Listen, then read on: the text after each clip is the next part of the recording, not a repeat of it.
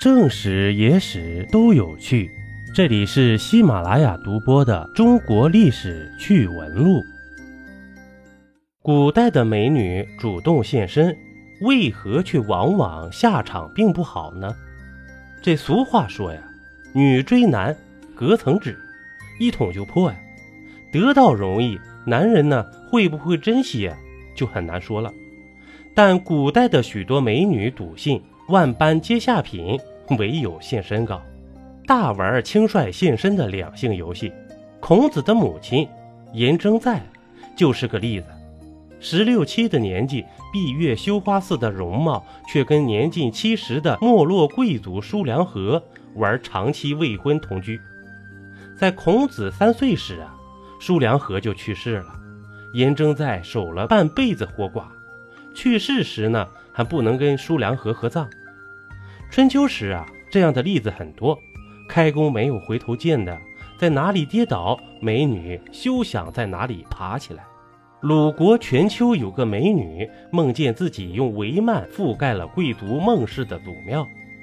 她认为啊，这是改变自己穷苦命运的好兆头，就带了个女伴，投奔恰巧路经全丘的孟西子，把梦中的事说了。要求向孟西子献身，并要孟西子答应，如果为他生了儿子，就不能抛弃他们。这天上掉下两个林妹妹，孟西子哪能不开心笑纳呢？于是啊，把他们安置在一处简易房子里，快活了几天，就上路了。后来呢，美女果然生了儿子了，但孟西子却患了健忘症了。直到儿子长大成人，才想起哦，外面还有两个美女啊。这孟西子啊，以此子为嗣，却并不认可全秋女。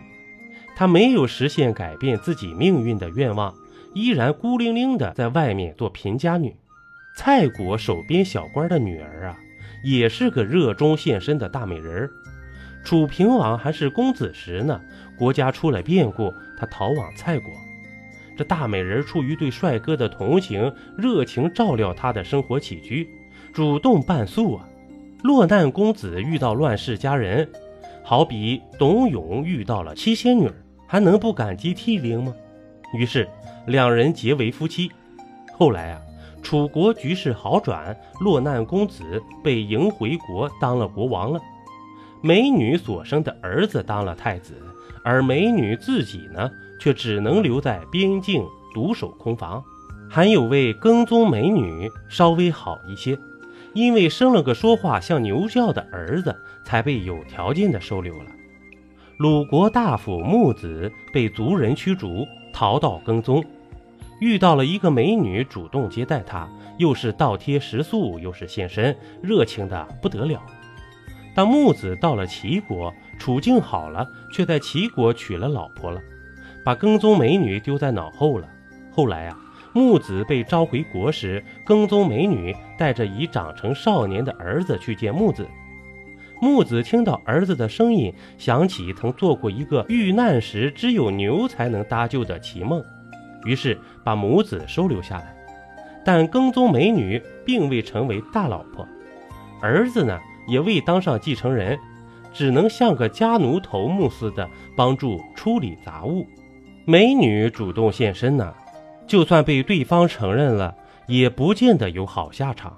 比如鲁宣公的哥哥叔种的老婆，这位美女啊，主动现身给叔种，叔种倒是认她做老婆了，但控制朝政的宣夫人却不承认，还公开宣称绝不能把一个聘妇当嫂子。这位不被承认的嫂子只好抛下幼子，辗转再嫁到齐国去。今天，那些轻率现身的美女听到这些故事，或许会嗤之以鼻。他们可能会说了：“先下手为强有什么不好？逮着高富帅拿下手再说，跟煲汤一样，猛火开锅，然后文火慢慢煨，不怕煨不烂你。”而事实却是呢。无论古代美女还是现代美女，现身以后啊，都难以谱写大团圆的结局。不是胳膊拧不过大腿呀，而是有一支名叫婚姻制度的枪，专打轻率现身的美女这些笨鸟们。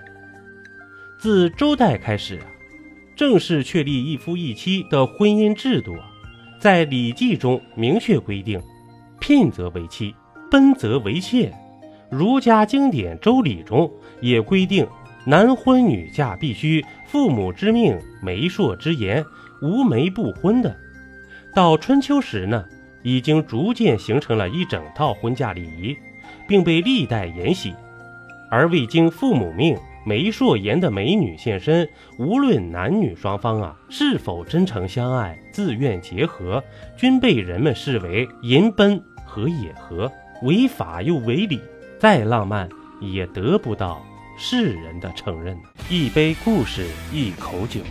这里是历史绞肉机，我是金刚经。本集播完，感谢收听订阅，咱们下集呀不见不散。